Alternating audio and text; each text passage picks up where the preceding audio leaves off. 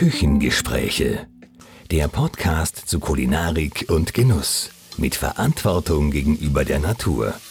Mit Küchenfreundin Easy und spannenden Gästen zum Thema Essen.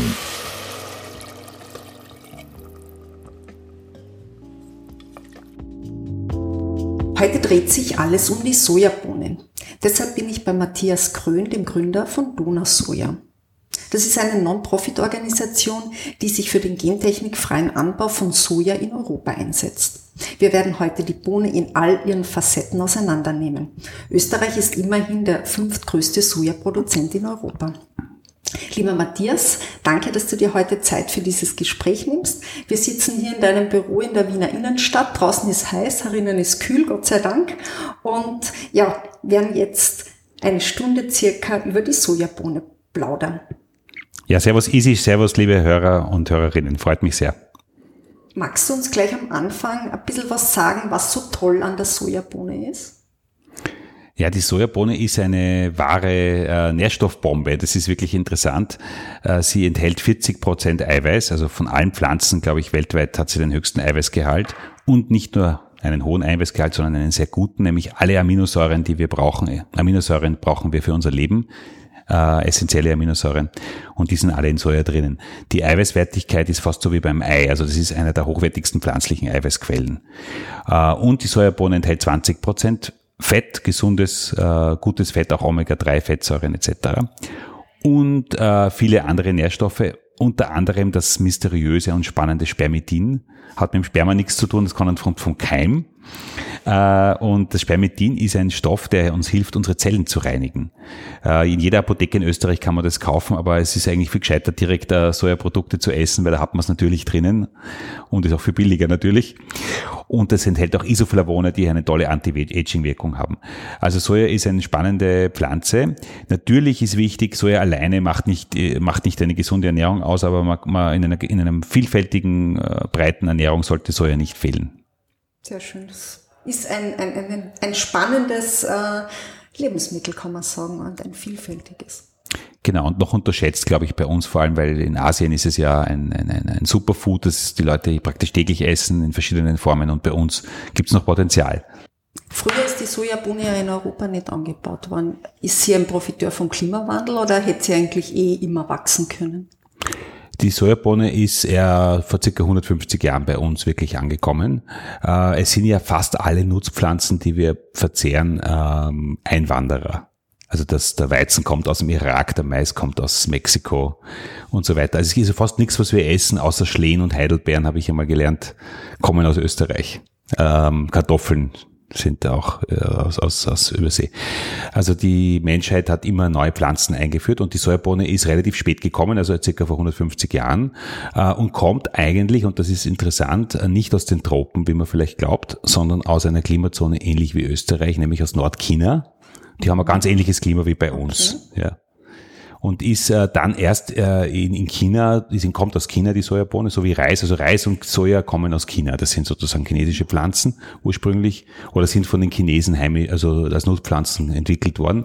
Und die Chinesen haben dann angefangen, die Sojabohne langsam in den Süden zu bringen, weil sie eben so nützlich ist. Also die Sojabohne ist dann über Jahrtausende an wärmere Klima angepasst worden. Aber die Urform kommt aus Nordchina. Okay. Und in Österreich wächst sie theoretisch überall. Naja, also äh, überall nicht, weil in den Bergen, also in den Alpen, also Sojabohne braucht im Prinzip, was braucht sie? Sie braucht Wasser und Wärme äh, und sie wächst in Österreich überall dort, wo Getreide oder Mais wächst. Okay. Also im Prinzip im Wesentlichen in Oberösterreich, in Niederösterreich, auch in Wien übrigens, äh, im Burgenland, in der Steiermark und in Kärnten. Also das sind die Ackerbaugebiete. Weniger in, in, ja, in Tirol, in Salzburg, Vorarlberg und so weiter äh, wachsen sehr wenig Sojabohnen, weil es dort einfach äh, wenig Ackerbau gibt. Und die österreichische Sojabohne, für was wird die hauptsächlich eingesetzt? Als Futtermittel oder? Ja, das Tolle, das Tolle ist, ja, also Soja, Öster zum Essen. Nein, nicht Biodiesel. Die Sojabohne ist äh, in Österreich seit eben 30, 40 Jahren wird sie mehr angebaut. Und äh, das Tolle ist, über 50 Prozent der österreichischen Sojabohne geht in die menschliche Ernährung. Und es gibt ganz, ganz viele Betriebe in Österreich, die Sojaprodukte verarbeiten. Da können wir dann vielleicht noch drauf kommen und die andere Hälfte geht in, Tier, in Tiernahrung. Weil die Sojabohne ist auch eine wichtige Pflanze für die Tierernährung, weil sie eben viel Eiweiß enthält und die Tiere auch Eiweiß bekommen. Also für Schweinehaltung hauptsächlich, oder? Ja, aber ja, zum Beispiel in der Eierproduktion, wenn ich Eier, Legehennen habe, dann brauchen die auch Eiweiß. Okay. Also, oder auch Hühner, Mastgeflügel, ähm, auch, auch Rindfleischproduktion. Also überall dort, wo Fleisch oder Milch und Eier produziert werden, äh, wird sehr oft auch Soja mitgefüttert, als Kraftnahrung sozusagen, sagt man dazu. Was macht eigentlich Donausoja? Also was macht eure Organisation? Mhm. Vielleicht, das, wenn du das ein bisschen erklären könntest, damit man da ein bisschen ein Verständnis hat, was da genau dahinter steckt. Mhm. Ich war ja ursprünglich Unternehmer und bin also, habe Chinesisch studiert, war in Asien, bin dann in eine Molkerei gekommen im Burgenland und habe da gesehen, die, die, Kühe stehen im Stall und essen Sojabohnen. Weil im Burgenland gibt's wenig Wiesen. Und ich bin ein Salzburger, also ich bin da aus, eigentlich aus der Welt gekommen, wo die Kühe auf der Weide stehen und im Burgenland war das eben oft nicht so. Und ich habe dann gesagt, na interessant, ich war ja gerade in Asien, da haben die Leute Soja direkt zu Nahrung ver verarbeitet und wir haben da die Kühe, die Soja essen. Und wir haben dann angefangen, in der Molkerei Soja, anzu, äh, Soja zu verarbeiten, Sojamilch zu erzeugen auch. Mhm. Und daraus ist ein sehr toller äh, Lebensmittelbetrieb geworden, der jetzt nur pflanzliche Produkte herstellt. Und ich habe mich damit sehr viel mit dem Thema Nachhaltigkeit, äh, Ökologie, Klimaschutz beschäftigt und habe gesehen, dass wir unglaublich abhängig sind von Soja aus dem Regenwald im Wesentlichen, aus Brasilien, auch, auch aus dem Cerrado oder aus den sensiblen Gebieten in Argentinien. Und ähm, gleichzeitig habe ich gesehen, die Sojabohne wächst hervorragend in, in, in, in Österreich und in unseren Nachbarländern. Und ich habe dann gesagt, naja, eine Firma kann zwar einiges tun, aber eigentlich bräuchten wir eine größere Initiative, eine gemeinsame Initiative, um das zu ändern. Dass wir eine Pflanze, die bei uns gut wächst, aus den, aus den Tropen einführen und damit den Regenwald abholzen, ist ja nicht notwendig. Lasst uns doch mit den Nachbarn gemeinsam, also mit Ungarn, Slowakei, äh, mit den, mit den äh, Slowenen und Kroaten und Serben, lasst uns gemeinsam eine Initiative aufbauen, um unsere Eiweißversorgung selbst in die Hand zu nehmen und die Sojabohne in die Landwirtschaft einzubringen. Und da haben wir dann Donausäuer gegründet. Mit vielen Mitstreitern und Partnern und Freunden äh, ist das dann 2011, 12 gelungen. Und wir feiern dieses Jahr zehnjähriges Jubiläum. Ja, Gratulation. Hauptsächlich geht es euch ja darum, jetzt einerseits die nachhaltige Produktion und das Ganze auch äh, gentechnikfrei zu machen. Mhm. Und auf die Gentechnik würde ich gerne ein bisschen eingehen, weil das ist immer so ein großer Begriff. Mhm. Äh, was passiert sozusagen im Anbau, wenn Soja gentechnisch verändert ist? Also was ist der Unterschied zu dem Soja, den mhm. ihr verwendet? Ja, also Menschen, also man muss einerseits sagen, Menschen haben ja immer Pflanzen äh, gezüchtet. Also alles, was wir essen, ist im Prinzip nicht natürlich, sondern es wurde von den Menschen weiterentwickelt. Also Richtung, also die, die, die Getreide oder Mais, das sind, die waren ja nicht, die Urformen sind winzig kleine Gräser und der Mensch hat immer eingegriffen. Ähm, die Gentechnik ist aber was Neues äh, und zwar wird äh, in der klassischen Gentechnik, so wie sie bisher am Markt ist, wurde ein, äh, wurden Gene von anderen Pflanzen oder auch anderen Lebewesen, also zum Beispiel Insekten oder Mikroorganismen in Pflanzen eingekreuzt. Also man hat, man nimmt, das, das nennt man Transgene Pflanzen. Also man nimmt von einer Pflanze oder von einem anderen Lebewesen ein Gen und baut das in eine Pflanze ein, um die Pflanze zu modifizieren. Und das, bei Soja ist der wesentliche äh, Eingriff der, dass man ein sogenanntes Roundup-Ready-Gen einzüchtet. Das Roundup ist das Glyphosat. Das ist der Markenname für Glyphosat mhm. von Monsanto. Und das heißt, die Pflanze wird dann, äh, äh, wird dann widerstandsfähig gegen Glyphosat. Glyphosat ist ein Pflanzengift, das alle Pflanzen umbringt. Also wenn es im Garten sprüht, man kennt das, diese schönen Kieswege, oder so früher, ne, wo man dann so Glyphosat ein bisschen sprüht und alles ist weg. Ne? Das ist, hat man ja auch im Garten verwendet bei uns. Und die, das Glyphosat tötet also alle Pflanzen ohne Unterschied. Und die Sojabohne ist dagegen resistent. Und die haltet das dann aus. Ja? Und das heißt, ich spritze dann mit dem Flugzeug zum Beispiel Glyphosat über die Felder. Alles stirbt ab, alle Unkräuter und das, das Soja bleibt stehen. Das ist natürlich unglaublich praktisch Aber und billig. Unglaublich giftig. Und äh, Glyphosat ist natürlich ein Pflanzengift und äh, es gibt auch äh, unterschiedliche Meinungen, wie toxisch es für den Menschen ist. Jedenfalls grundsätzlich muss man sagen, je weniger Chemie, desto besser in der Natur. Und vor allem ist es schwierig und abzulehnen, weil ein Totalherbizid wie, wie Roundup, wenn man das jedes Jahr spritzt, ist es so, wie wenn man dauernd Antibiotika essen würde, um nicht Schnupfen zu kriegen. Irgendwann fällt man dann um, hat eine Antibiotikaresistenz. Und so ähnlich ist es in der Natur auch, weil das Glyphosat führt dazu, dass andere Pflanzen resistent werden und wir züchten damit super Unkräuter, die man dann gar nicht mehr wegbringen kann. Ja? Und das ist natürlich nicht gut. Also ich würde sagen, ähm, das ist natürlich irgendwie geschäftlich eine geniale Idee gewesen, aber für die Natur und für unser und vor allem in Europa, so wie wir über Landwirtschaft denken, passt es einfach nicht her. Das heißt, ihr verwendet andere, von Haus aus anderes, nicht Gentechnik verändertes Saatgut, wo genau. das einfach nicht stattfindet. Genau. In der EU, aber auch in den östlichen Nachbarländern ist die Produktion von Gentechnik verändertem Soja grundsätzlich nicht möglich, weil es kein zugelassenes Saatgut gibt. Also das ist immer gesetzlich vorgeschrieben.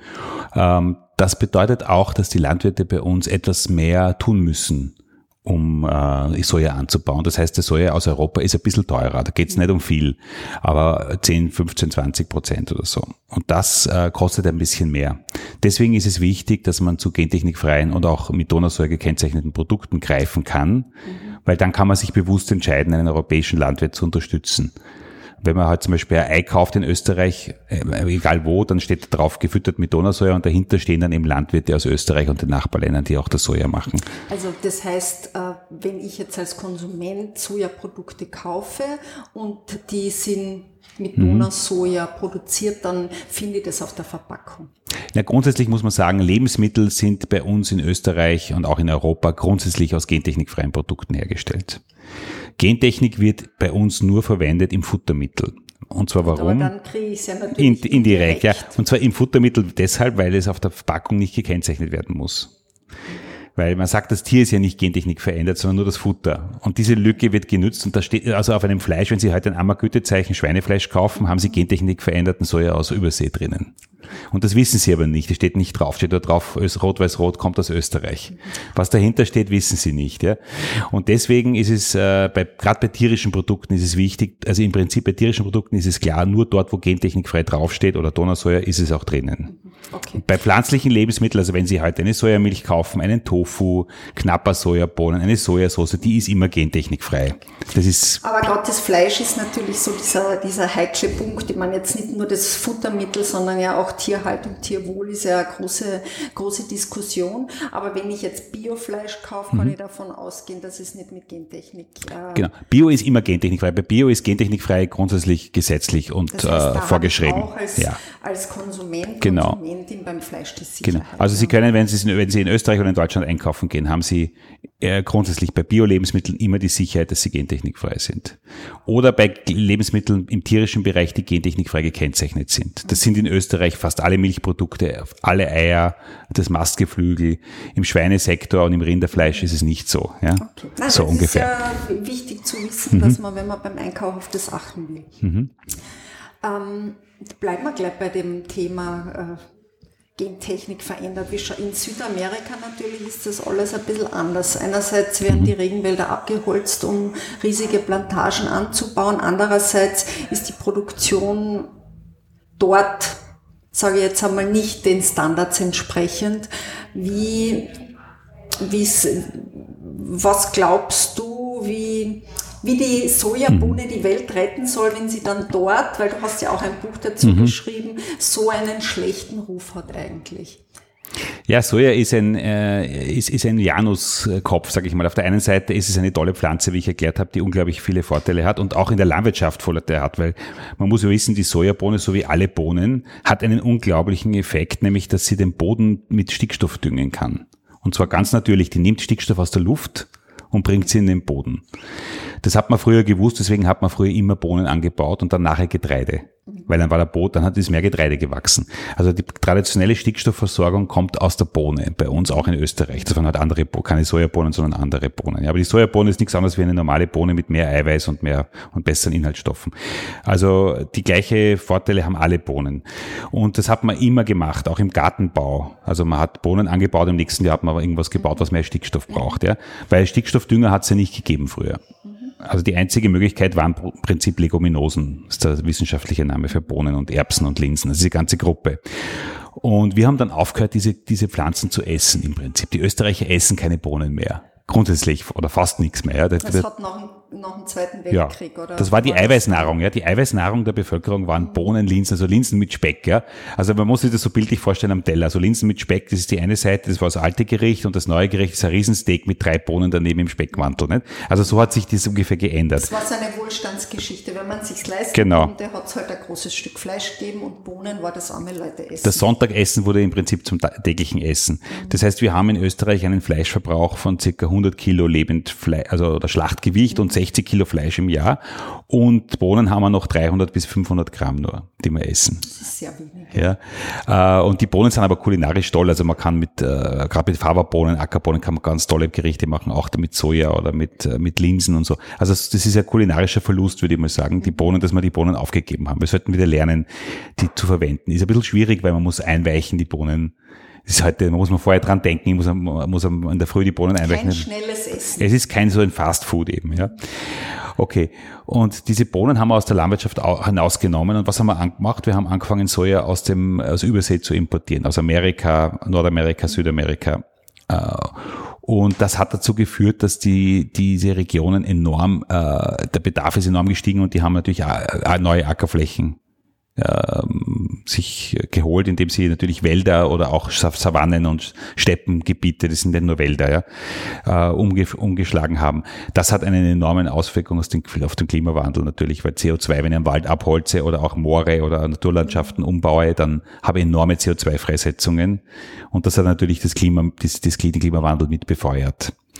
Äh, und wir treten dafür ein, dass wir in Europa mehr Soja anbauen, dass wir insgesamt ein bisschen weniger Fleisch essen. Also wenn wir so viel, so viel Fleisch essen würden, wie es gesund wäre für uns, dann bräuchte man gar kein Soja importieren in Europa. Also das ist, das Problem löst sich eigentlich mit der Ernährung. Und deswegen sage ich, es ist ein doppelter Gewinn, weil wenn wir etwas Gutes für uns tun, nämlich für unseren Körper, dann tun wir was Gutes für die Umwelt. Also weniger Fleisch essen, mehr Bohnen und Bohnen, Tofu, äh, was immer, ja. Also es gibt ja. genug andere Sachen, genau. Also man muss, wir, wir, haben, wir sind ja überversorgt. Also wir essen ungefähr, äh, das ist, wissen die wenigsten Leute, ein Drittel mehr Eiweiß, als für uns gesund ist. Und Eiweiß kann man ja nicht speichern. Ist eine Illusion, wenn ich glaube, ich esse jetzt ganz viel Eiweiß, dann kriege ich Muskeln oder so. Weil in Wirklichkeit geht das wieder hinten raus. Also alles, was ich nicht verbrauche, geht wieder raus. Im Gegensatz zu, Kalo, zu, zu, Kohlenhydraten, die kann man speichern in, in Form von Fett und, ne? Aber Eiweiß ist, wenn ich mehr Eiweiß esse, als ich brauche, als ich verbrauche, esse, geht das wieder raus und ist vollkommen sinnlos. Und wir haben also ungefähr ein Drittel mehr Eiweiß in der Ernährung, als wir brauchen in Österreich. Also wir haben keinen Eiweißmangel, sondern einen Eiweißüberschuss. Das ist einmal eine Seite. Und wir können äh, durch eine Reduktion des Fleischkonsums können wir unsere Gesundheit und unsere Lebenserwartung und unsere, unsere, unsere sagen, healthy lifespan, wie man sagt, also die gesunde Lebenserwartung deutlich verbessern. Wie viel Prozent von der Sojaproduktion weltweit geht in die Futtermittel? Ja, über 90 Prozent, ja. Wobei die Pflanze ja eigentlich eine Lebensmittelpflanze ist. Also ein Chinese oder ein, ein Japaner, der isst Soja jeden Tag in verschiedenen Formen. Also das ist ja kulinarisch. Also in, in Japan gibt es Soja-Restaurants mit Michelin-Sternen, aber ganz viele, ja. Also da gibt's nur, da gibt's nur Soja-Produkte. Also das ist äh, kulinarische, Soja ist ein kulinarisches Produkt und es wurde erst später dann äh, im Prinzip für die Tiernahrung verwendet. Und deswegen ist auch mein Plädoyer, holen wir uns die Sojapflanze zurück auf den Teller, dann brauchen wir weniger Soja. Das ist ja, also wenn ich einen Tofu esse, spare ich Soja im Vergleich zum Fleisch natürlich massiv ein, ja, weil ein, ein, ein Rind braucht, wie wir wissen, 10 Kalorien, um ein Kalorien Fleisch zu erzeugen. Ein Schwein braucht fünf. Also Tiere sind ähm, im Prinzip enorm ineffizient in der Energie.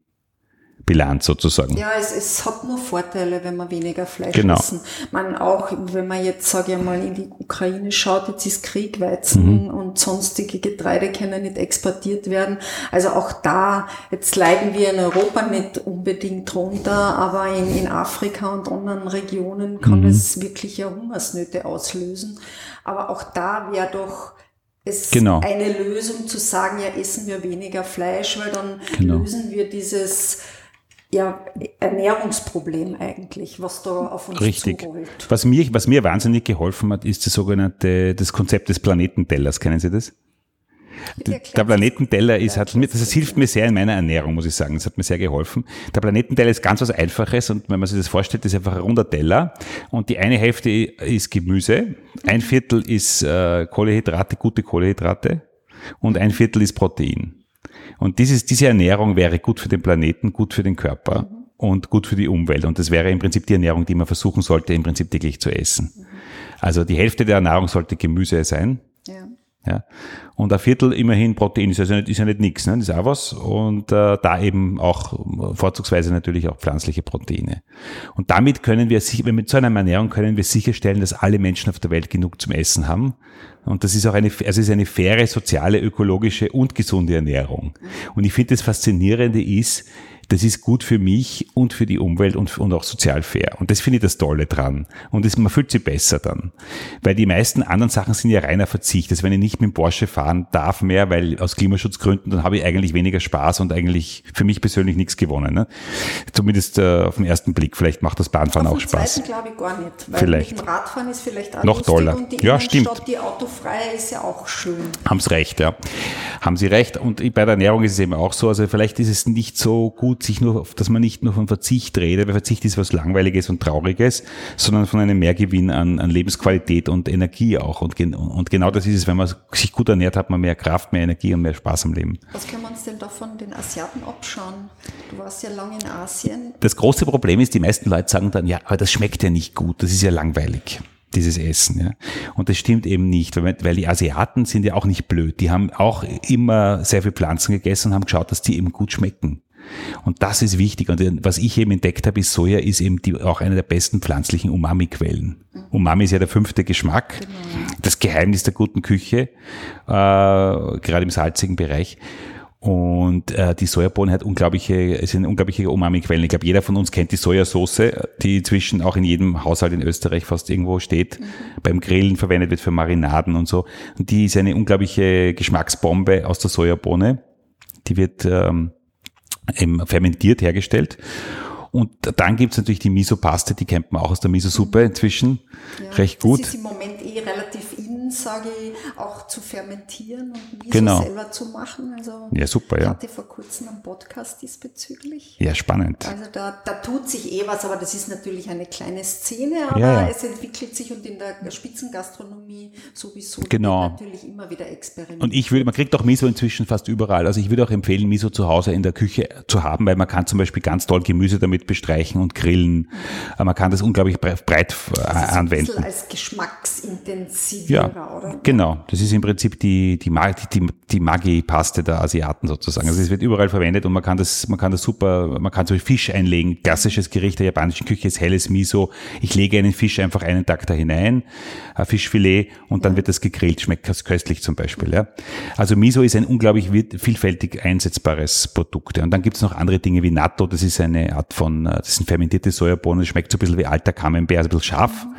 Und das wird halt das Essen die, die Japaner unglaublich gern zum Frühstück und überhaupt und auf Reis mit ein bisschen einer Soße dazu und äh, Jungzwiebeln und so. Auch das gibt's in Österreich inzwischen, da gibt's drei, vier Hersteller schon, das ist auch ganz toll. Und natürlich der Tofu, der ist ähm, der Tofu ist eine kulinarische äh, Sensation eigentlich. Ähm, man sagt immer, der schmeckt nach nichts, aber ich sage immer, zum Glück schmeckt er nach nichts, weil dann kann ich ihn marinieren, ich kann ihn braten, ich kann ihn äh, frittieren, ich kann ihn unglaublich viel verwenden. Man muss einfach mit dem Tofu lernen zu kochen noch ein bisschen. Und der, der ist toll. Also die, die Asiaten essen den ja nicht, weil sie müssen, sondern weil er so toll schmeckt. Also das ist in jedem, wenn du in China oder in Japan essen gehst, bei jedem Essen ist ein, ein Tofu-Gericht dabei. Und zwar aus kulinarischen Gründen. Ja, eh, es ist die, die Kunst der Zubereitung, die da vielleicht bei vielen fehlt. Weil wenn ich natürlich nur den Tofu habe und nicht genau weiß, was ich damit tun soll, dann... Eben anbräunen. Also wichtig ist eben, der Tofu wird dann gut, wenn man, so wie, so wie ein Hühnerfilet, behandelt den Tofu wie ein Hühnerfilet, dann ist, also das ist dann schon mal ein guter Tipp, weil die, ein Hühnerfilet kann ich auch nicht, wenn ich das nur dämpfe und ohne irgendwas esse, schmeckt es dann nichts eigentlich. Also wir wissen, wir müssen es bräunen, wir müssen es marinieren, wir müssen es in eine Soße geben, genau das gleiche mit Tofu machen, dann funktioniert's. Ja, das ist ein schönes Plädoyer für den Tofu.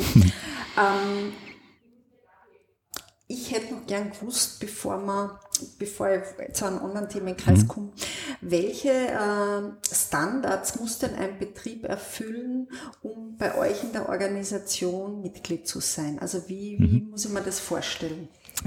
Ja, wir haben natürlich Statuten, also, also wir sind ein gemeinnütziger Verein in Österreich und wenn man Mitglied werden will, muss man äh, unsere Statuten äh, unterstützen. Das heißt, wir müssen für den nachhaltigen, gentechnikfreien regionalen Anbau von Soja in Europa sein. Man muss natürlich auch bestimmte Kriterien einhalten, zum Beispiel auch die Menschenrechte erfüllen, keine Korruption und ähnliche Dinge. Weil wir ja europaweit tätig sind, sind das ganz wichtige Prinzipien. Und wir schauen sehr stark darauf, dass wir Mitglieder haben, die diese Prinzipien auch unterstützen. Ähm, biologischer Sojaanbau, ist das mhm. ein Thema? Ein Riesenthema, ja. Äh, in Österreich sind ein Drittel der Sojabohnen ja äh, nicht nur gentechnikfrei, sondern auch äh, bio. Mhm. Und die Sojabohne wird, ist, glaube ich, die zweitwichtigste Biokultur in Österreich. Okay. Also bei Biobauern ist Soja ganz toll, weil die haben ja, die, die dürfen ja keinen Stickstoffdünger verwenden okay, und, und, dann durch Soja, Soja bedüngt den Boden und, und, und außerdem äh, braucht man es überall in der, in, in, in, der, in der Landwirtschaft und in der, in der Ernährung. Äh, und Bio-Sojabohnen sind, haben einen sehr guten Preis und sind ein super Produkt für die Landwirte in Österreich. Und die können das hervorragend. Also Österreich ist, glaube ich, ich würde fast sagen, weltführend bei der Technik fürs Bio-Soja. Also wie man ohne, ganz ohne Chemie Soja anbauen kann. Gibt es jetzt zum Beispiel neue Maschinen, wie man das Unkraut bekämpfen kann mit, mit elektronischen Sensoren oder Kameras, die das Unkraut erkennen und aus, ausreißen. Okay. Zum Beispiel solche Methoden haben doch das österreichische heißt, Firmen das, entwickelt. Das fördert natürlich auch die Biolandwirtschaft, wenn ich Methoden habe, wo jetzt keine Chemie oder Pestizide genau. zum Einsatz kommen. Genau. Und was ich auch den Hörern sagen kann, es gibt, wenn sie in Österreich oder in Süddeutschland unterwegs sind, und im Ackerbaugebiet sind, also irgendwo, wo Getreide oder Mais oder was ähnliches wächst, sind, es wachsen schon sehr viele Sojabohnen da. Äh, man muss ein bisschen genauer hinschauen. Also wir haben sieben Prozent aller Felder in Österreich sind Sojafelder. Das ist und eigentlich relativ also wenn Sie irgendwo herumradeln oder fahren, Sie werden garantiert an Sojafeldern vorbeifahren. Wie erkenne ich's? Ja, eben, die Sojabohne ist relativ unscheinbar. Also der, der Raps blüht gelb und der Mais ist sehr auffällig und Getreide und so. Die Sojabohne ist äh, in, in, in ihrer Jugendentwicklung ein bisschen später. Also wir haben die, die das Aussaat erst Ende April oder im Mai. Und jetzt im Juni sind sie so zwei, drei, Juni, Juli, zwei, drei, vier, fünf, sechs, sieben Zentimeter große Pflanzen. Und äh, später dann werden sie, werden sie größer, sie werden ungefähr so einen halben Meter bis einen Meter hoch äh, sind sehr schön hellgrün und blühen ganz, ganz süß, äh, ganz haben kleine, kleine so violette Blüten, ah, okay. weiß-violette Blüten, Weiß ganz klein, aber sind sehr klein, die sind nicht, sind nicht sehr auffällig eben. Mhm. Und später dann äh, sieht man dann die Schoten draufhängen. Also wenn sie dann ab so ab August, wenn sie dann gehen, sehen sie schon die kleinen Schoten. Und im September wird die Pflanze dann äh, braun oder äh, reift dann ab und und die Schoten werden auch trockener und dann werden sie eben geerntet. Okay. Und wie ist es eigentlich mit der Haltbarkeit? Bohnen haben ja eine sehr mhm. gute Haltbarkeit. Mhm. Eigentlich ist das bei der Sojabohne auch Genau so, ja. Die getrockneten Bohnen kann man im Prinzip ein, zwei Jahre ohne Probleme aufheben. Okay, also ja einfach trocken, trocken, trocken lagern. Gelagert, ja. Genau. Es gibt ja auch frische Sojabohnen, das, kennt, das kennen vielleicht auch manche Hörer schon, die sogenannten Edamame. Mhm. Die sind jetzt sehr beliebt, man kriegt sie auch als Tiefkühlprodukt oder in vielen, wenn sie so vegetarische Bowls bekommen ja. oder Tiefkühlgerichte sind auch, sind die drauf, also schon grün ausschauen. Das sind grüne Sojabohnen. Die werden jetzt dann schon im, im Juli oder Die werden so genauso wie gelbe, grüne Erbsen eben, die werden früh geerntet, also das sind ein bisschen süßer noch und, mhm. und sind relativ schöne, große, so pralle, grüne mhm Bohnen. Müssen die dann. Das sind auch Sojabohnen. Werden die, sind die eigentlich roh oder müssen die noch irgendwie zubereitet werden? Die müssen, so wie alle Erbsen oder Linsen und Bohnen, müssen, müssen, Schon, müssen sie gekocht werden, ja. Okay. Also die Soja, also alle, alle Erbsen und Linsen und Bohnen enthalten einen Stoff, der die Tiere davon abhalten soll, sie zu fressen, weil sie so nahrungsreich sind, ja. Deswegen, deswegen also haben, die Natur, die Natur hat einen Stoff, genau. Mhm. Und der, der Stoff wird abgetötet, wenn man die Bohnen kocht. Okay. Und das nennt man Trypsin-Inhibitor. Aber es haben alle Bohnen. Es ist nichts Besonderes. Die Sojabohne ist jetzt nicht, hat genau die gleichen Eigenschaften wie alle anderen Bohnen. Es ist nicht besonders. Äh, man kann alle Bohnen nur gekocht essen im Wesentlichen. Es passiert nichts, man wird nicht krank, wenn man, wenn man, also man, wird, man kriegt vielleicht ein bisschen Bauch. Es ist nicht Gift, in dem Sinn giftig, aber es ist ein bisschen unangenehm und es ist nicht, man kann die, man kann die Nährstoffe nicht aufnehmen dadurch. Ihr habt ja auch Büros in der Ukraine und Moldawien mhm. und man das Krieg ist, ist tra tragisch genug. Wie, wie, wie, wie läuft das jetzt eigentlich mit der Soja? Mhm. Man, Ausbringung der Ernte, mhm. äh, Entschuldigung, Ausbringung äh, des Getreides und äh, dass die Ernte eingefahren wird. Also wie, wie ist das im Moment? Ja, wie also das? das? ist ja, danke für die Frage. Ähm, wir haben ein sehr, sehr aktives Büro in Kiew und auch ein sehr gutes Büro in Moldau. Äh, und äh, wir haben alle im Kopf diese Bilder. Wir sehen im Prinzip dauernd nur Raketen, zerstörte Gebäude und so weiter. Der allergrößte Teil der Ukraine ist aber, funktioniert aber relativ normal. Also die meisten Leute in der Ukraine gehen zur Arbeit, äh, wenn auch eingeschränkt. Die Bauern sind am Feld, die Traktoren fahren. Also die, das Leben im großen Teil der Ukraine läuft zwar nicht normal, aber doch nicht, ist nicht nur vom Krieg gekennzeichnet, sage ich mal. Auch meine Kollegen sind alle in Kiew und arbeiten dort und sind, haben nie keinen einzigen Tag versäumt, sind jeden Tag mit uns in Kontakt und arbeiten alle weiter, auch in Kiew. Ja. Also man darf ähm, nicht davon ausgehen, dass das ganze Land kaputt ist oder alles weg ist. Und äh, im Sojabereich, und das ist auch spannend und das spricht auch für die Sojabohne, ist es so, dass der Anbau von Sojabohnen in der Ukraine gleich geblieben ist wie vor dem Krieg. Das heißt, es hat eine Verschiebung gegeben von Getreide und Mais Richtung Soja. Es wird jetzt in dem Bereich der Ukraine, der gut funktioniert, wird mehr Soja angebaut als vorher. Und zwar deshalb, und das finde ich auch sehr spannend, weil die Sojabohne braucht eben weniger ähm, oder keinen Stickstoffdünger. Das heißt, es ist, man braucht da kein Geld ausgeben für Stickstoffdünger, der sehr teuer ist jetzt mit den Erdgaspreisen und so. Und man hat auch, äh, braucht weniger Diesel, weil die Sojabohne ist konzentrierter. Also beim, beim Weizen braucht man drei bis viermal mehr, äh, muss man drei bis viermal mehr vom Feld zum Silo fahren als beim Soja. Ja. Das heißt, die Ernte kann viel leichter, kann leichter eingebracht werden, ja, und auch der Export ist leichter möglich. Ja. Also das Sojabohne ist eine Pflanze, die sehr konzentriert Energie bringt einfach. Ähm, wegen dem stickstoffreichen Boden, aber gedüngt mhm. werden muss sie schon oder düngt sich die eigentlich selber? Sie düngt sich, also mit Stickstoff düngt sie sich komplett selber. Okay. Ähm, es gibt, man muss vielleicht Phosphor oder Kalium, es gibt andere, äh, aber das sind geringe Gaben, die man da gibt, das ist nur sehr wenig. Also im Vergleich, der größte Anteil ist der Stickstoffdünger und den braucht man gar nicht. Man würde sagen, eine pflegeleichte Pflanze. Total pflegeleicht, ja. ja. Ja, Sie können sie, aber kann es auch zu Hause im Garten oder am Balkon. Ich habe am Balkon Sojabohnen, die wachsen super, ohne Probleme. Ja, also kann jeder mal probieren, ja. Äh, und das wächst, die wachsen im Prinzip äh, ganz einfach und ohne irgendwelche Probleme. Muss man schauen, dass man ein bisschen Unkraut jätet. Aber es ist einjährig, oder? Ich muss es dann immer wieder genau. neue. Aber man kann das Saatgut im Gegensatz zu diesem Hybrid-Saatgut, weil beim, beim Mais zum Beispiel kann ich das Saatgut dann nehmen und wieder, äh, wieder ausbringen nächstes Jahr. Mhm. Okay, sehr gut. Mhm. Wir haben ja schon kurz drüber geredet, über Fleischkonsum und dass mhm. das nicht so sinnvoll ist. Was glaubst du aus deiner Sicht, wie man Menschen mehr motivieren kann, ihre Ernährung ja, zukunftsgerichtet äh, zu gestalten, sprich weniger Fleisch zu essen, wirklich da ein bisschen mehr zu schauen. Was, was braucht es da dazu? Ich glaube, es ist mit Verhaltensänderungen sind immer schwierig. Und ich glaube, wenn man nur äh, sagt, ich darf das eine nicht mehr oder ich soll weniger, äh, das ist eigentlich sehr was Trauriges und Schwieriges und meistens gibt man da wieder auf. Mhm. Sondern viel besser ist sozusagen, mach, äh, kaufen Sie sich ein Kochbuch oder kauft euch ein Kochbuch äh, von Otto Lengi zum Beispiel, ja, würde ich zum Beispiel empfehlen für pflanzliche Küche. Oder ein, äh, oder von der Fuchser Dunlop, das ist eine super Autorin mit, mit chinesischer, chinesischer Küche. Also kauft euch ein gutes Kochbuch und schaut euch einfach neue Rezepte an, versucht einfach neue Dinge auszuprobieren, weil es gibt eine Geschmackswelt jenseits von Fleisch. Mhm. Ja? Oder schaut einmal, wie man einen Tofu gescheit zubereiten kann. Geht's einmal in ein gutes asiatisches Lokal und so weiter.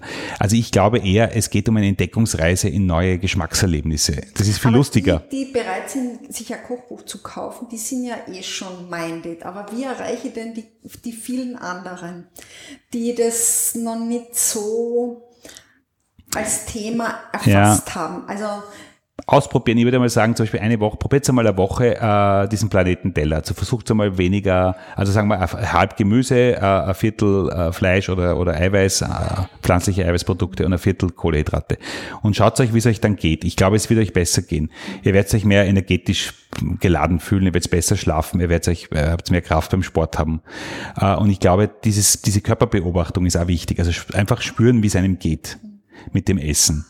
Ja, wenn man älter wird, macht man das eh. Also, ich, also wenn man sehr jung ist, ist einem das alles wurscht. Aber wenn man ein bisschen älter wird, dann beobachtet man meistens eh schon, aha, und so, so geht's mir. Und dieser, dieser Lebens, dieser Gewinn, äh, den muss man sozusagen, äh, den muss man mehr, äh, den muss man mehr schätzen als den Verlust, den man, den man, den man da sozusagen äh, glaubt zu haben, wenn man weniger Fleisch isst oder weniger schlechte Nahrung isst. Es ist ja bei allen Dingen so, dass Menschen, wenn, wenn Veränderungen notwendig sind, und sie sind beim Essen genauso notwendig wie beim Autofahren und beim, mm Energieverbrauch, äh, die Frage ist immer, wie, ja, wie kann ich Leute davon überzeugen? Aber jetzt habe ich zu weit ausgeholt. Was ich eigentlich mhm. äh, wissen wollte, ist, glaubst du, ich muss bei den Kindern ansetzen? Weil wie ist Ernährung in der Schule? Was ja. wird vorgelebt? Ja, ja. ja ich sage, im Supermarkt gibt es Süßigkeitenregale, die sind überbordend und eigentlich, ja, es, es steht so viel äh, ja, Süßes und eigentlich Ungesundes im Vordergrund und die, die Industrie hat natürlich auch Interesse, ihre Produkte zu verkaufen, aber was kann man tun, dass man so eine mhm. gesellschaftliche Veränderung bewirkt? Oder ist das zu viel Wunschdenken? Ja, nein, ich glaube schon. Ich glaube, dass das wichtig ist. Äh, ich, ich, hab, ich beobachte das auch. Und zwar lustig ist ja, wenn man sich das anschaut, dass das, äh, dass das total durcheinander ist, das System. Also zum Beispiel die Ärzte, die uns gesundheitlich äh, informieren sollten, haben überhaupt keine Ahnung von Ernährung meistens. Das ist interessant. Ja. Die Ernährungswissenschaftler können meistens nicht kochen. Das habe ich auch beobachtet. Die lernen das nämlich gar nicht. Das sind reine Theoretiker. Und die Köche lernen auch ganz wenig über Ernährung. Also die Köche sind eigentlich auch ungebildet sozusagen, was die körperlich. Also es gibt zwar verschiedene Berufsgruppen, aber eigentlich sind sie nicht äh, in, Syn in Synchroni sind nicht synchronisiert. Ja. Und Ernährungserziehung sollte eigentlich ein Teil unserer Früherziehung schon sein, auch in der in der Schule und in der in, im Kindergarten schon und natürlich zu Hause, weil immer letztlich ist Erziehung äh, immer Selbsterziehung. Äh, und, und Vorbild, also das Vorbild ist das Wichtigste. Kann ich von den Asiaten da was lernen? Also man bewundert ja immer die Japaner und sagt, ja, ja. dort werden die Menschen am ältesten und die Leute sind eher schlank ja. und, und Absolut, gesund, also ja. die Japaner sind eine Ausnahme, weil die sind wirklich äh, ein, ein Volk, das reich geworden ist, ohne dick zu werden. Und ohne äh, und die, die Japaner essen nur zehn Prozent ihrer Nahrung, es ist tierische Nahrung von den Kalorien her. Bei uns ist es 35 Prozent fast schon. Also die sind die einzigen, die es geschafft haben, eine gesunde Ernährung rüber zu retten in den Reichtum. Und dort ist Ernährungserziehung wirklich in der Schule, da geht's los in der, in der also das ist ein, ein wesentlicher das Teil, ein Teil, ja, ein wesentlicher Teil in der Schule und spannend. genau. Wo fängt das eigentlich Absolut, an? die haben ganz, die haben das ganz zentral drinnen, ja. In ihrem, die haben das einfach in ihrer, in ihrer grundsätzlichen, äh, in ihrer ganzen äh, Kindergarten- und Schulerziehung ist es drinnen. Die das haben, heißt eben auch Ernährungslehre. Was macht, was machen die einzelnen genau. Lebensmittel mit meinem Körper mit mir? Genau, genau. Also ich glaube, dass da Österreich Nachholbedarf hat und dass da viel zu tun ist noch, weil, weil es kostet natürlich natürlich, die, die Leute zu behandeln, wenn sie dann krank sind, kostet natürlich ein Vielfaches dessen, dass die Leute gesund zu halten. Und es ist ja auch für uns wichtig. Es ist ja nicht nur wichtig, ob wir 90 werden, sondern wie wir 90 werden. Es ist ja wichtig, ob die letzten 10 Jahre oder 15 Jahre unseres Lebens, ob wir verhältnismäßig gesund sind, ob wir reisen können, ob wir unseren Spaß haben oder ob wir nur äh, im Prinzip an der Transfusion hängen. Also das heißt, das will, ja das will niemand. Ja, also ich, oh, oh, oh, das ist das eine. Und das zweite ist, wenn man jung ist, also ich erinnere mich selber, wie ich, wie ich jung war, interessiert einen das Alter nicht. Wir haben, wie ich jung war, habe ich gedacht, mit 40 bin ich schon tot. Ja? So ungefähr denken junge Leute. Da geht's aber, aber auch als Junger kann man mehr, äh, man kann sportlich besser sein, man kann äh, besser ausschauen, man kann schlanker sein und man kann sich besser fühlen. Also als Junger ist man mehr an den, am, nächsten Moment interessiert. Ja, das stimmt schon. Mhm. Ernährung hängt unmittelbar mit der Landwirtschaft zusammen, die zukünftige. Wie siehst du, wie, wie muss sich aus deiner Sicht die Landwirtschaft insgesamt entwickeln in Österreich?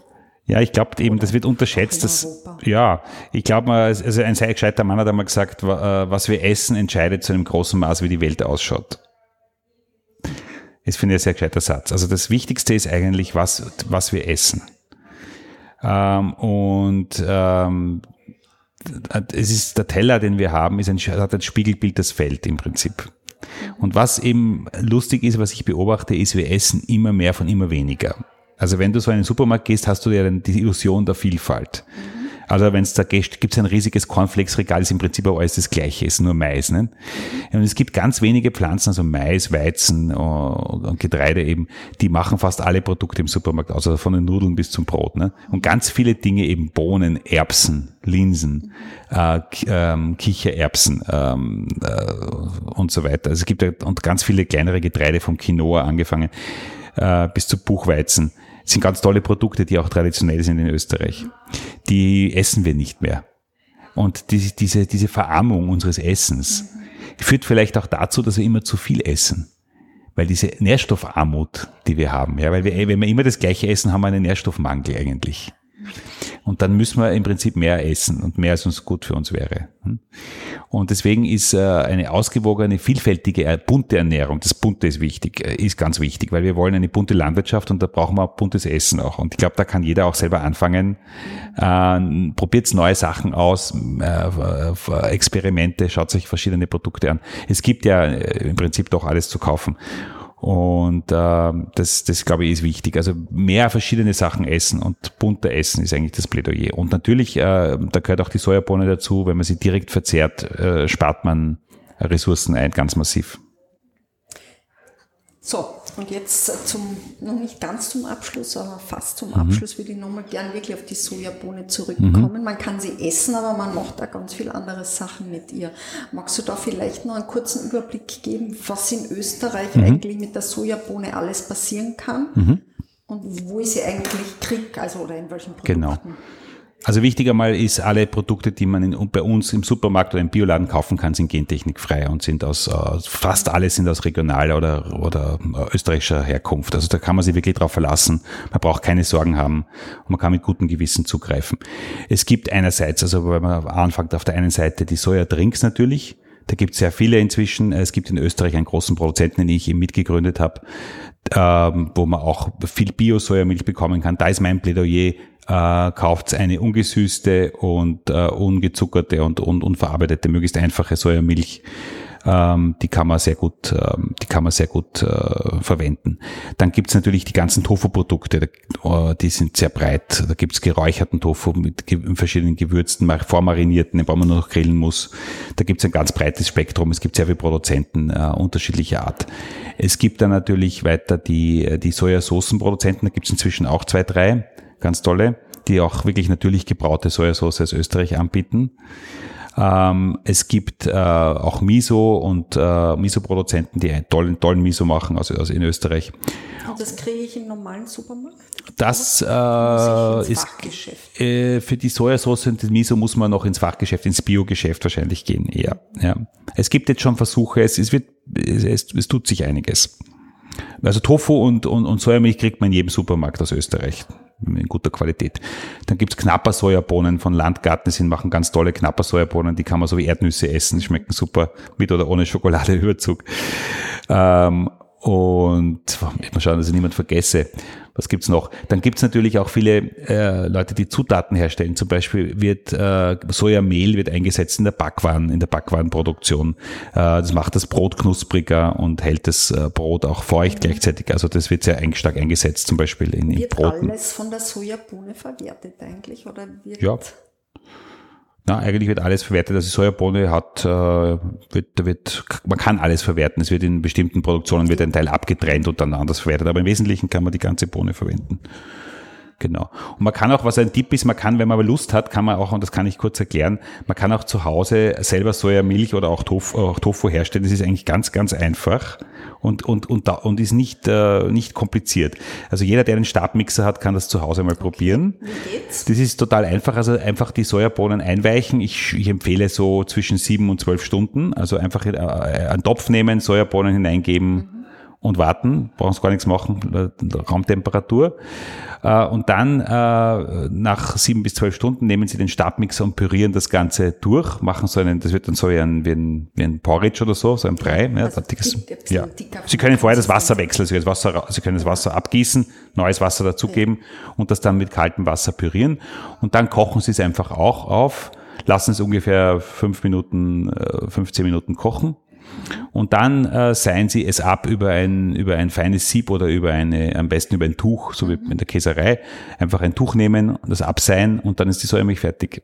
Okay. Das war's. Und man braucht überhaupt nichts zusetzen, kein Salz oder irgendwas. Sie können, Sie können dann, Sie können es, man kann salzig verwenden, man kann da Salz dazugeben, man kann es auch Zucker natürlich, man kann okay, Vanille dazugeben. Man kann einen Pudding draus machen, also man kann das dann wie Milch weiterverwenden. Super ist es zum Beispiel Palatschinken mit Sojamilch sind super, weil die werden richtig fluffig, weil die Sojabohne so, so gut emulgiert. Mhm. Äh, das ist was ganz Einfaches und das kann jeder eigentlich mal probieren, ist eigentlich lustig. Und diese Sojamilch, die man dann hat, die warme, die wird dann auch zu Tofu verarbeitet. Da braucht man dann ein, ein Calcium, im Prinzip nichts anderes als ein, ein Calcium, kann man in der Apotheke kaufen. Und dann, wenn man das Calcium reingeht, dann gerinnt die Sojabohne und dann mhm. entsteht ein Seidentofu einmal. Und wenn man den dann schneidet dann, dann, und das dann presst, dann hat man einen Tofu. Und das war's. So Und in einfach ist das. Zeitraum äh, passiert das? Also sozusagen wie, wie schnell? Sofort. Das?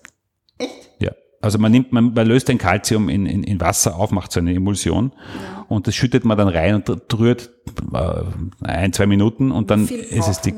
für, für Boah, das weiß ich jetzt nicht auswendig, das muss man, muss man vielleicht googeln, das habe ich jetzt nicht im Kopf, aber nicht viel, das sind minimale Mengen. Das ein bisschen, und das reichert auch noch den, den, den, die Sojamilch mit Calcium an. Also das Tofu hat den Vorteil, dass es calciumreich ist, eben aufgrund der, also es kann jeder produzieren, machen, also diese Produkte sind äh, total einfach und schön, auch weil sie wirklich, weil sie nichts brauchen, es ist da keine Chemie dabei und gar nichts, ja.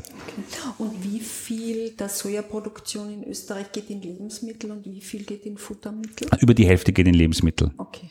Und wir haben schon ganz schön viel Soja. Also wir haben dieses Jahr schon 90.000 Hektar, das ist schon gar sehr viel. Mal drei ungefähr Tonnen können Sie sich ausrechnen, dass wir fast 300.000 Tonnen Soja produzieren und davon die Hälfte in Lebensmittel ist es so. Wir sind da sehr, Und wie viel Toll. wird exportiert? Ähm, ja, ungefähr, ich würde sagen, von der gesamten Sojaproduktion werden vielleicht 20 Prozent exportiert. Okay, also aber das meiste wird tatsächlich Bleibt in in Österreich, Österreich, ja. äh, verwendet Ja, und ja, verkauft. genau. Ja, sehr gut. Und gibt es noch was anderes, was man aus Soja machen kann? Für Biodiesel wird Soja auch verwendet? Ähm, ja, es wird also, wenn man, wenn man äh, in der Tiernahrung wird der Soja eben, äh, wird der Soja entölt, entfettet. Und das Öl wird dann, äh, er kann eingesetzt werden, äh, kann man, das kann man essen, das kann man also zum Kochen verwenden. In Asien wird das sehr stark verwendet, bei uns weniger, aber wird vielleicht auch kommen. Oder man kann es natürlich, so wie jedes Öl, auch in Biodiesel verwenden. Aber das ist, würde ich sagen, der letzte Weg. Also man sollte eher beim Essen bleiben eigentlich. Aber das Öl selber verwendet man nicht in der Küche, oder? Das hätte ich jetzt nämlich noch nie gehört. Naja, es ist in Österreich, es ist traditionell bei uns haben wir, also im, im Massenbereich haben wir hauptsächlich äh, Raps- und Sonnenblumenöl bei uns in der Küche. Das sind wir gewohnt. Wenn Sie aber so ein Öl kaufen, wo nicht draufsteht, was drin ist, also nur Speiseöl oder in der Gastronomie ein Frittierfett oder, in, oder eine Margarine zum Beispiel, da ist sehr oft Sojaöl auch drinnen. Ja. Sojaöl. Und Sojaöl ist kein schlechtes Öl, ist ein gutes aber Öl. ist das, hat das einen Geschmack oder ist es relativ neutral? Ja, die meisten Öle haben einen Geschmack, aber durch die, die, diese Industrieöle, die wir aus der Raffinerie bekommen, die werden ja, da wird ja der gesamte, die Geschmacksstoffe werden entfernt, weil die, diese Geschmacksstoffe, die, die rauchen dann, wenn man sie erhitzt. Aus, Ja. Und deswegen sind Öle, wo man die zum Frittieren oder zum Braten geeignet sind, haben meistens, äh, sind sehr stark gereinigt. Ja. Das ist aber auch bei Raps oder bei Sonnenblumenöl so. Ein natürliches, ein, ein kaltgepresstes Rapsöl schmeckt hervorragend. Raps hat überhaupt Hat einen starken Eigengeschmack. Ja. Aber wenn Sie in Industrie Rapsöl kaufen, das stark raffiniert ist, schmeckt es nach kaum was. Und das ist bei Soja auch so. Das Sojaöl schmeckt interessant, das schmeckt nussig. Und ein, ein, ein, natives Sojaöl ist was sehr Tolles, das kann man als statt Butter verwenden, weil es so schön schäumt. Also wenn man Wiener Schnitzel macht, zum Beispiel in einem natürlichen Sojaöl, das kriegt man halt schlecht zum Kaufen bei uns. Aber wenn man das hätte, könnte man eigentlich, das schäumt dann wie Butter, das ist lustig, ja. Und schmeckt eigentlich sehr gut. Okay. Also Also interessant, dass es ja. das eigentlich nicht gibt als eigenes Produkt. Ja, bei uns Also- kennt das eben niemand noch und das wird, also das ist eher ein Problem, weil je mehr Soja wir anbauen, desto mehr Öl werden wir auch haben und wir müssen uns, wäre eh toll, wenn wir das entdecken würden. Klar, dass man natürlich auch den ganzen Teil, äh, Teil verwertet. Gibt's Es gibt schon ein paar Hersteller, in der Steiermark gibt's, habe ich ein paar Freunde, die machen Sojaöl. Also es gibt schon zu kaufen bei, äh, bei speziellen Adressen, aber da, da aber so äh, kleine Ölproduzenten. sind eher kleinere, ja. Mhm. Aber Namen darf, kann man jemanden oder Ja, zum Beispiel mir fällt ein, die Firma Großschädel in der Steiermark, die produziert ein, so ein steirisches Sojaöl, okay. macht sogar ein Soja-Kernölmischung, gibt's auch. Schmeckt hervorragend. Das, das ist ein, ist ein, ein also ein äh, ohne Chemie hergestelltes Öl aus einer, aus einer Kaltpressung. Im Prinzip schmeckt ganz toll. Da wird die Sojabohne nur geröstet und dann gepresst. Wird Soja eigentlich auch für Kosmetik oder sowas eingesetzt? Ja, natürlich. Also so, was auch noch in der Sojabohne enthalten ist, ist Lecithin. Ja. In Österreich gibt's ja pur Lecithin, das kennt man vielleicht von der Oma noch oder vom Opa. Äh, es soll das Gedächtnis stärken. Und Lecithin ist ein fantastischer Stoff und den hat die Sojabohne drinnen, weil sie eben so viel Eiweiß und Fett hat. Und damit das nicht auseinanderrinnt, normal bei 40 Prozent Öl würde man denken, das Öl rinnt da praktisch schon raus. Nicht? Aber nein, die Sojabohne hält dieses Öl in sich. Ja? Und dadurch, dass das, damit das Öl drinnen bleibt, gibt es einen sogenannten Emulgator. Und der Lecithin ist eben der beliebteste Emulgator. Also jede Schokolade zum Beispiel, wo das hier ähnlich ist. Schokolade ist auch eine Mischung von Fett und Eiweiß, ja. Und damit das Fett nicht aus der Schokolade rausrinnt und die Schokolade dementsprechend einen Biss hat, gibt es eben Lecithin drinnen. Und das wird aus Sojabohnen meistens hergestellt. Das wird aus der Soja. Ja, genau. Das ist im Prinzip beim Öl drinnen dann. Und das Lecithin ist ein wichtiger weltweit. Und das wird auch verwendet in der technischen Industrie bei Farben. Also wenn ich Lacke, zum Beispiel Autolacke oder so habe. Also das, das wird auch technisch in ganz vielen Bereichen verwendet. Ja, also eigentlich, die kann wirklich was, die Sojabohne. Ja, und dann hat's noch die Isoflavone. Die Isoflavone werden stark eingesetzt in der in der, in der Anti-Aging-Ernährung und auch in der Kosmetik, weil sie eben, die Isoflavone haben das toll, sind ganz toll, weil sie, ja, wir haben ja alle Hormonrezeptoren und wenn wir älter werden, dann äh, produzieren wir weniger Hormone, damit die Haut schlaff, wir kriegen ein bisschen Falten und solche Dinge. Dieser Alterungsprozess, der ganz natürlich ist, der funktioniert über einen, einen Abbau der Hormone im Prinzip. Und äh, gleichzeitig äh, führen Hormonmangel führt auch zu einem, hat auch zu tun mit, dem, mit den hormonellen Krebsarten wie Brustkrebs, Prostatakrebs und Darmkrebs. Die sind alle hormonelle Krebse. Und diese Krebsarten sind zum Beispiel in Japan komplett unbekannt. Also in Japan gibt es eigentlich keinen Brustkrebs, was ein Wahnsinn ist, weil bei uns ist das, ich glaube, zehn Prozent aller Frauen kriegen irgendwann einmal Brustkrebs. Also eine Riesengeschichte. Und die, Isof, die, das wird sehr stark darauf zurückgeführt, auf die Ernährung auch mit viel Isoflavonen aus der Sojabohne, weil die Japaner, wenn sie nach äh, Amerika übersiedeln oder nach Europa, haben sie die gleichen Brustkrebsraten wie wir. Es ist nicht genetisch bedingt, also das heißt, es hängt mit der Ernährung, mit der Ernährung, zu tun. Zu tun ja, und Isoflavone setzen sich auf diese Rezeptoren drauf und der Körper glaubt, dass er Hormone versichert und damit wird der Alterungsprozess gelindert. Es sind aber keine Hormone, also man braucht keine Angst haben, wenn man Amanis und äh, Soja isst, dass man dann weiblich wird oder es sind auch kein Öswitter, gibt im Internet Verschwörungstheorien, dass das irgendwie Östrogen ist oder so. Stimmt alles nicht. Sie sind äh, weder männlich noch weibliche Hormone, aber sie helfen dem Körper sozusagen den Hormonabbau besser zu bewältigen und man wird dadurch gesünder älter. Und deswegen gibt's auch zum Beispiel, ähm, wird das sehr stark in den Wechseljahren auch verschrieben für, äh, für Frauen. Äh, und äh, für sehr viele Frauen wirkt das auch, nicht bei allen, weil manche, das hängt auch mit der Darmflora zusammen. Wenn ich sehr viel äh, Pflanzen esse, dann ist meine Darmflora in der Lage, äh, Isoflavone aufzuspalten. Und dann habe ich den Nutzen. Und man muss es ausprobieren. Also im Wechsel zum Beispiel ist es gut äh, mit Sojaprodukten. Ich kenne viele Frauen, wenn die einfach Sojaprodukte jeden Tag zu sich nehmen, haben sie überhaupt keine Beschwerden. Wenn sie aufhören, haben sie wieder die Beschwerden. Das ist wie eine Medizin eigentlich. Sehr spannend. Ja, äh, es wirkt aber nicht immer. Und wenn man es nicht wirkt, hat es damit zu tun, dass eben die Darmflora nicht so vorbereitet ist dafür. Aber man sollte es auf jeden Fall ausprobieren, weil das ist die natürlichste Form, den Wechsel zu bekämpfen und sich besser zu fühlen, ist schlecht. Soja zu essen. Also ein, ein wichtiger Gesundheitsaspekt auch noch. Also gibt es noch etwas zur Sojabohne, was wir nicht gestreift haben, was dir auf der Zunge mm. brennt, wo du sagst, das ist eigentlich ein Aspekt. Ja, vielleicht ein, ein, historischer Aspekt eben, die Sojabohne ist äh, vor 150 Jahren nach äh, Europa gekommen und zwar genau vor 150 Jahren, nächstes Jahr 1873, da war doch in Wien die Weltausstellung oh, und da haben die Japaner zum ersten Mal auf einer Weltausstellung mitgemacht. Das war eine Riesensensation, weil die Japaner waren noch nie irgendwo und dann sind natürlich alle hingefahren. Die, Kaiserin Sissi war zweimal dort und hat sich das angeschaut und diese tollen japanischen Kunstwerke haben Klimt und Schille inspiriert und so. Und da haben die Japaner auch die Sojabohne mitgebracht. Aber es hat dann schon relativ lange gebraucht, bis sie sich genau. etabliert genau. hat. Aber das erste Buch über die Sojabohne weltweit wurde in Wien gedruckt heißt die Sojabohne von Friedrich Haberland. Und nächstes Jahr haben wir 150 Jahre Soja in Österreich und ich hoffe, dass wir viele von Ihren Hörerinnen und Hörern auch vielleicht treffen. Wir machen Veranstaltungen, es gibt einen großen Kongress und ich hoffe, dass wir uns die Sojabohne äh, damit auch ein bisschen mehr zu einer einheimischen Kulturpflanze machen und uns sie zurückholen sozusagen. Ja. Du hast ja auch ein Buch geschrieben eine mhm. Sojabohne, äh, also eine Bohne, nicht eine Sojabohne, mhm. eine Bohne rettet die Welt. Also ich glaube, auch da steht einiges noch drinnen, wenn man sich noch ein bisschen dafür interessiert, was die Sojabohne so alles kann. Und bevor wir jetzt zum Schluss kommen, müssen wir noch einmal über das Essen reden, aber es muss nicht mhm. unbedingt was mit Soja zu mhm. tun haben. Aber mich würde interessieren, das frage ich immer alle meine Gäste, was äh, isst du gern jetzt auch abseits der Sojabohne?